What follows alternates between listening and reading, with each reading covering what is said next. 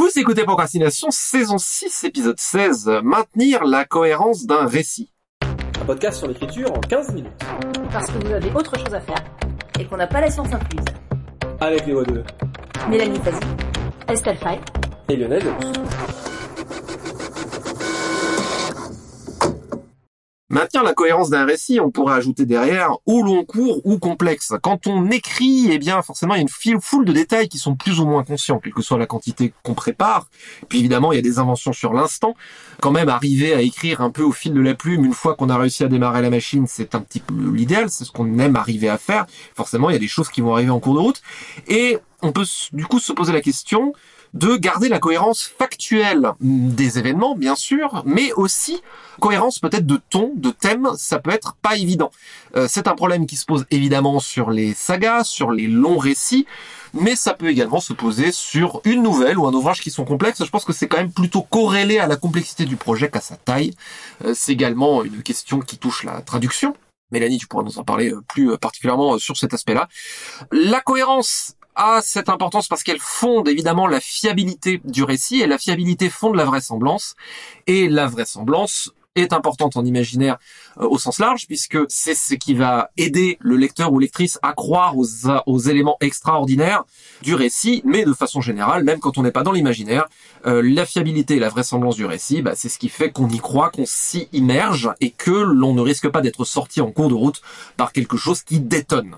Euh, puisque le but quand même est de garder hein, ce que John Gardner appelle le rêve fictionnel. Aussi, c'est une question, euh, on en parlait off euh, à l'instant, Estelle, c'est une question qui arrive souvent aussi avec lecteurs et lectrices. Quand on crée un récit, a fortiori une saga, est-ce qu'on sait où est-ce qu'on va au début ou pas, ou est-ce que on gère les trucs en cours de route? Pour embrayer la discussion, je trouve que moi il y a une, il y a une notion qui est intéressante qui nous arrive des grandes licences type Star Wars, Star Trek, etc qui sont la notion de canon et la notion de retcon, hein. c'est-à-dire le canon, typiquement dans ces fandoms-là, c'est ce qui est désigné comme les événements qui ont eu lieu et qui ne sont pas contestables, qui ne sont pas réécrivables en un sens, parce que sinon, si on réécrit quelque chose, eh bien ça donne la notion de retcon ou de continuité rétroactive, c'est-à-dire en gros on réécrit l'histoire et en général, bah, c'est pas apprécié parce que on pensait qu'on partait sur une certaine base pour un récit. On se rend compte que les choses sont réécrites. Et bah, c'est pas satisfaisant tout simplement. Donc, la notion de cohérence est importante en narration de manière générale. Et quand on écrit des centaines, des milliers de pages peut-être, ou même une nouvelle complexe, eh ben, c'est une notion qui est compliquée. Cette introduction est extrêmement longue. On va parler de façon générale de cette histoire de cohérence, mais aussi hein, de façon vraiment purement technico-technique. Est-ce que vous avez des astuces ou des trucs à donner? Quand vous abordez la question finalement de la cohérence dans un récit? Bah, Pour le coup, donc dans mes deux gros exemples de séries, euh, l'une euh, prévue dès la base, qui est la voix des oracles, une construction très précise. Parce que dans le tome 3, il y a des choses qui vont résonner avec le tome 1, donc faut que ça... Voilà, dès le tome 1, en fait, il y a des petits indices qui sont posés qui font référence à des choses du tome 3. Donc là, évidemment, il y a des choses qui étaient prévues, posées à la base, mais en gardant toujours de la souplesse pour amener des trucs au fil de l'écriture. Et l'exemple inverse, c'est Les Révoltés de Bohème, où là, c'est un deuxième tome qui n'était pas du tout prévu. Et c'est un roman choral où il y a plein d'histoires qui s'entremêlent et où chacune a des effets sur les autres. Mais contrairement à ce que bah, pensent certains lecteurs, et je me souviens encore d'une discussion récente en festival, en fait, je suis partie sans aucun plan. C'est possible d'écrire un roman choral avec plein d'histoires qui s'entrecroisent en partant avec absolument zéro plan, où là, au contraire, j'avais des questions en tête à la base. J'avais des personnages qui partaient sur certains itinéraires, mais je ne savais pas où ça allait me mener, et je tenais vraiment à ça. Et donc là, évidemment, ça a demandé énormément de réécriture, parce que forcément, bah, quand il y avait un événement qui venait bousculer tout ce que j'avais construit en amont, fallait que je réécrive tout ce que j'avais construit en amont. Et euh, il fallait aussi régulièrement, à plusieurs moments de l'écriture, que je vérifie que tout colle. Et en fait, il y a quelques techniques qui sont retrouvées dans les deux écritures, celle de la série prévue et celle de la série sans plan.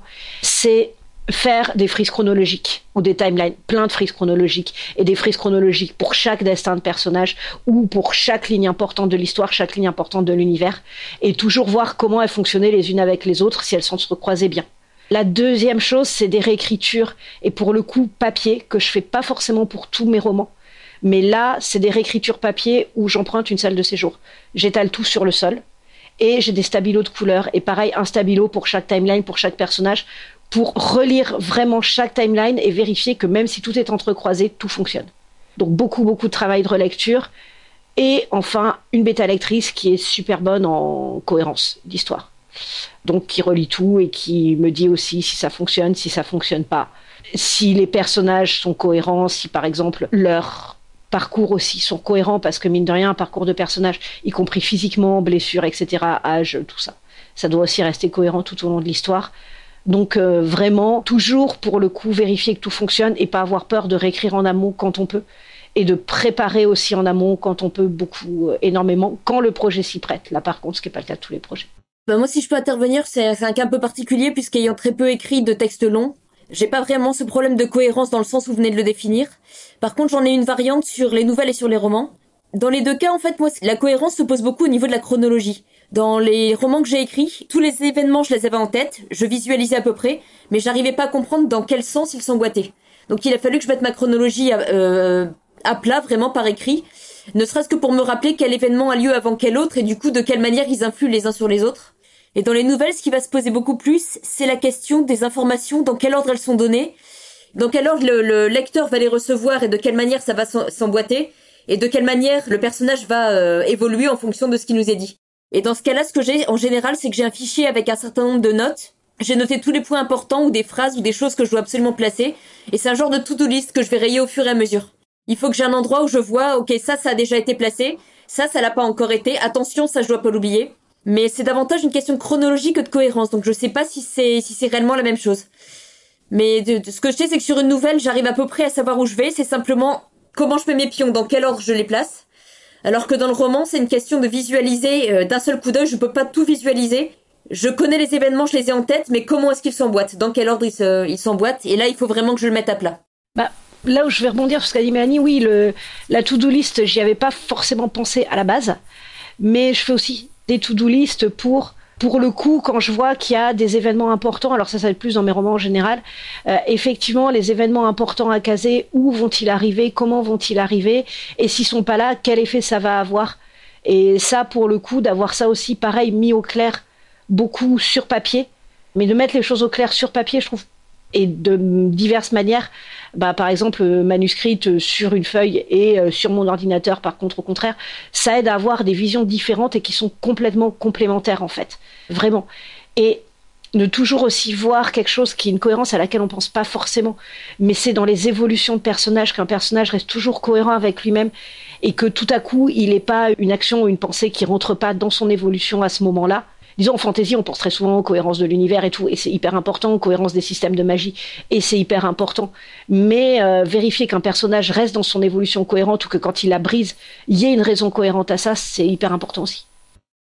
Je pense que euh, là, ça d'ailleurs, ça pourrait être un sujet à part entière. On parle vraiment beaucoup de l'importance de tout ce qui est extérieur à l'écriture, tout ce qui est fiche, tout ce qui est euh, note de manière générale. Et c'est un truc, même si ça paraît euh, normal en le disant comme ça, mais c'est un truc parfois est sous-estimé quoi. Il y a un énorme travail de clarification. Personnellement, je crois assez résolument que le travail de création, c'est pas euh, un travail linéaire en sens euh, écrire chapitre 1, écrire chapitre 2, etc. C'est un travail dont on en a régulièrement parlé, d'émergence organique, mais c'est aussi un travail d'accrétion, c'est-à-dire que, par exemple, même si on a des plans, on peut avoir effectivement une idée qui vient pour le chapitre 15 alors qu'on est au 2, et bah à ce moment-là, bah par exemple moi pour ma part, j'ai euh, dans Scrivener, j'ai des fichiers vides ou euh, avec pas grand-chose où en gros par exemple, je sais que telle scène va arriver et qu'elle est importante dans lequel il y a des éléments de temps en temps qui viennent et c'est assez marrant parce que comme ça continue à mûrir en, en tâche de fond, au moment où j'arrive à la scène en question, quasiment, c'est pas qu'elle est presque écrite, mais en gros j'ai tous les éléments et les idées complètement random que j'ai eu au fur et à mesure. Par contre, j'ai pris soin de les capturer et de les mettre dans ce fichier-là. Et au moment où j'arrive, la scène, elle a plus qu'à s'organiser quelque part et elle est euh, j'ai plus qu'à remplir les blancs en un sens et les trucs sont là les répliques vraiment importantes qui me sont venues sous la douche parce que ça vient évidemment toujours sous la douche euh, sont mises à cet endroit-là j'ai eu ma chute qui m'est venue à un autre moment et tout et les trucs sont là. Donc je pense c'est important de noter ces trucs là même si c'est des bouts qui viennent de, façon très disparate, et de les placer là. Alors, je suis l'architecte euh, slash structurel euh, auto-avoué euh, de la bande. J'ai toujours tendance à vraiment planifier et à savoir où je vais, à savoir quelle est ma fin, même la fin de ma scène, même si des fois j'ai des surprises, mais globalement j'architecte énormément avant d'écrire. Parce que oui, moi j'adore le truc où dès la page 1, il y avait la réponse en germe pour la page 1500 à la fin de la saga. Euh, je pense que euh, c'est important aussi de faire confiance au processus. Je crois beaucoup à la notion de principe générateur, c'est un peu ce que tu disais un peu Estelle, où euh, un personnage, il fonctionne peut-être d'une certaine manière, alors il va pouvoir évoluer avec l'histoire et tout, mais il faut qu'il reste fidèle à lui-même, et en fait, en restant fidèle à lui-même, ou que l'univers reste fidèle à ses principes, même si on prévoit tout, c'est impossible de tout prévoir, euh, notamment euh, sur des grosses séries euh, dans le détail. Mais j'aime bien, même si des fois c'est stressant quand on a une deadline et qu'il faut avoir des idées, j'aime bien cette espèce d'alliance entre le fait d'avoir architecturé les trucs, on sait où on va, et malgré tout, dans l'écriture, il y a un moment, quelque chose doit se passer, on ne sait pas comment ça va se passer, et en fait, en reprenant les éléments qui sont en germe depuis le début, les pièces vont tomber ensemble et ça va fonctionner, il faut juste apprendre à le voir. Et ça, c'est cool. Après, euh, ce qu'on n'a pas encore vraiment abordé pour l'instant, c'est qu'une partie de cette, question de cohérence se pose pas forcément à la première écriture. Et j'y pense quand tu dis Lionel, les choses euh, peuvent être annoncées dès la page 1 pour la fin de l'histoire. Ce sont des choses qu'on peut reprendre une fois qu'on sait très précisément où on va. On reprend le texte du début et on peut semer des détails, on peut raccorder les petits bouts, se dire ah ben tiens ça c'est il y a un fil qui dépasse là je le coupe ou je remets les choses. Et euh, je pensais à un exemple euh, aussi qui est, euh, pour parler de ma machine de guerre de traduction personnelle qui est Brandon Sanderson, notre maître à tous en matière de volume et de complexité des univers. Lui travaille avec toute une équipe, alors évidemment tous les auteurs n'ont pas leur petite entreprise autour d'eux comme, comme lui, mais il me semble qu'il y a quelqu'un dans son équipe qui est chargé de la cohérence et en tout cas, ils ont une espèce de wiki interne à laquelle toute l'équipe peut se référer pour euh, tous les éléments de, de l'univers. Je pense à Rochard en particulier. Il y a vraiment des ressources auxquelles se référer. Et je crois qu'effectivement, quand il modifie des choses en cours de route parce que ça lui arrive, il y a quelqu'un derrière qui s'assure qu'il n'a pas coupé des bouts un peu dans tous les sens et que tout est bien raccordé et cohérent je suis euh, un grand fan, mais j'en parlerai pas là parce que ça nous entraînera beaucoup trop loin et ça fait partie de mes marottes, mais je suis un grand fan de la méthode Zettelkasten et de manière générale des nouvelles applications de notes en réseau qui permettent en fait justement de faire ce genre de wiki personnellement pour vraiment pas grand chose. Parce que finalement, ces notes-là, elles, si on prend soin d'en prendre un peu soin, elles se construisent toutes seules au fur et à mesure de l'écriture. Moi, je me rends compte que j'écris de plus en plus ces bouquins comme ça, c'est-à-dire en les faisant émerger elles-mêmes des notes que je rédige simplement pour m'expliquer c'est quoi mon histoire et mon bouquin et mes personnages et ça devient comme un continent qui émerge du, du, fond marin quoi. Euh, ce qui est une manière assez rigolote de bosser que j'explore beaucoup en ce moment et que j'ai pas du tout fini d'explorer donc euh, voilà.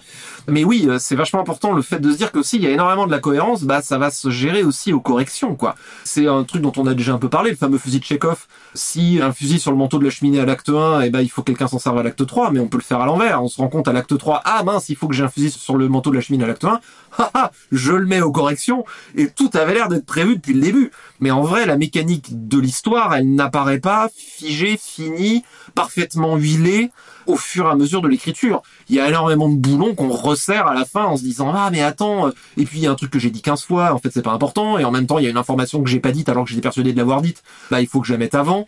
Il y a un truc qu'il faut que j'amène beaucoup mieux parce que euh, il y a un coup de théâtre à la page 150 en fait euh, il m'est arrivé là en me disant ah c'est hyper bien. Alors du coup, je crois que c'est un truc que j'ai mentionné mais Robin Hobb m'avait donné une astuce qui est hyper hyper cool pour ça, c'est ce qu'elle appelle le go back file où en gros en cours d'écriture, on se dit page 150, j'ai un super coup de théâtre qui m'est arrivé là parce que j'ai eu l'idée là, bah je me note ça s'appuie sur tel et tel élément dans le go back file, qui est un fichier à part, je me note, ça se note sur tel et tel élément, bah il faut que je l'amène bien en amont depuis la page 1, et puis ça va passer crème, mais tout le monde va croire que ça a été prévu depuis le début, alors qu'en cours d'écriture, pas forcément, quoi.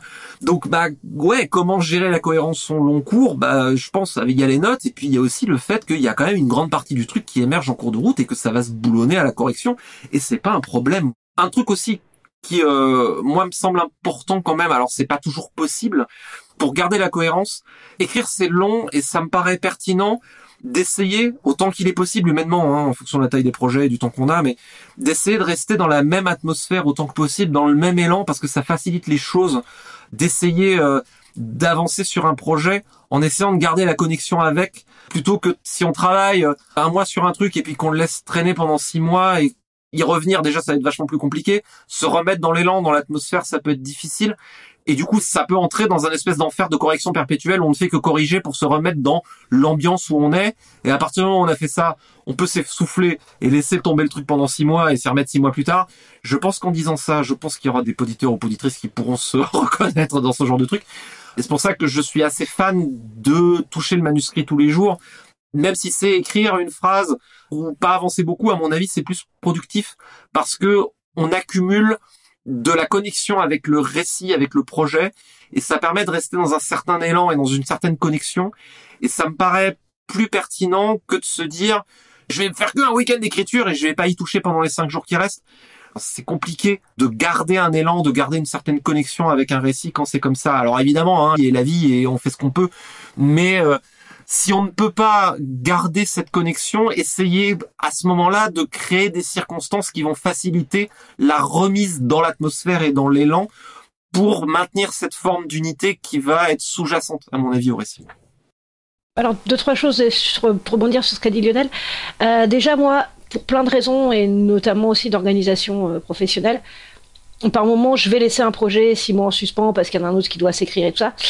Donc oui, des techniques pour se remettre dedans, euh, pour justement récupérer le projet, y compris la cohérence d'atmosphère. Faut en avoir dans ces cas-là. Voilà, c'est possible à gérer, je crois. En tout cas, c'est comme ça que je bosse. Mais effectivement, s'il y a quand même un pas à faire qui est pas forcément facile. Après, là aussi, je viens de terminer mon premier roman à quatre mains. Et ça m'a forcé quelque part à travailler un peu en pensant toujours bah, qu'on était deux à devoir garder la cohérence d'univers. Et là, je me suis remise à des techniques de scénariste en fait pour ça. Et notamment bah, en faisant par exemple une bible pour l'univers comme une bible de scénario, c'est-à-dire où il y a toutes les bases d'univers, personnages, mais aussi vraiment le monde, comment il se déploie, etc. Et euh, en partageant beaucoup, bah, pour la cohérence d'univers, euh, c'est Lionel qui m'y a fait penser, avec mon co-auteur, par exemple, on regardait ensemble euh, des films qui nous plongeaient dans euh, c'est dans le Hollywood des années 30.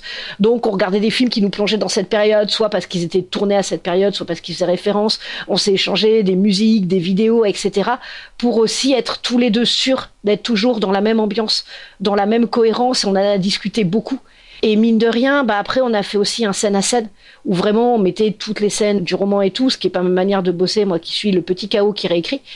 Et c'était intéressant aussi de voilà de vraiment travailler de cette manière et de construire à deux une cohérence, ce qui nous forçait à vraiment mettre encore plus les choses au clair, si possible. Et chaque fois qu'on bougeait un truc dans le scène à scène, ou chaque fois qu'il y avait vraiment un truc dans la Bible qu'on devait rajouter et tout, on devait vraiment toujours s'en parler. Et je trouve que c'était une très bonne euh, leçon en fait de cohérence d'univers. Et voilà, et en plus c'est que ça m'est arrivé après que j'ai proposé le sujet. Ça me fait penser, je note pour Pandore parce que ça pourrait être un sujet pour plus tard, on pourrait parler des notes d'écriture et comment ça s'organise. Mais c'est pour ça pour une autre fois, parce qu'on va prendre une petite citation pour terminer. Une citation d'Aimé Césaire. La vérité scientifique a pour signe la cohérence et l'efficacité. La vérité poétique a pour signe la beauté. C'était Procrastination, merci de nous avoir suivis. Maintenant, assez procrastiné, à écrire.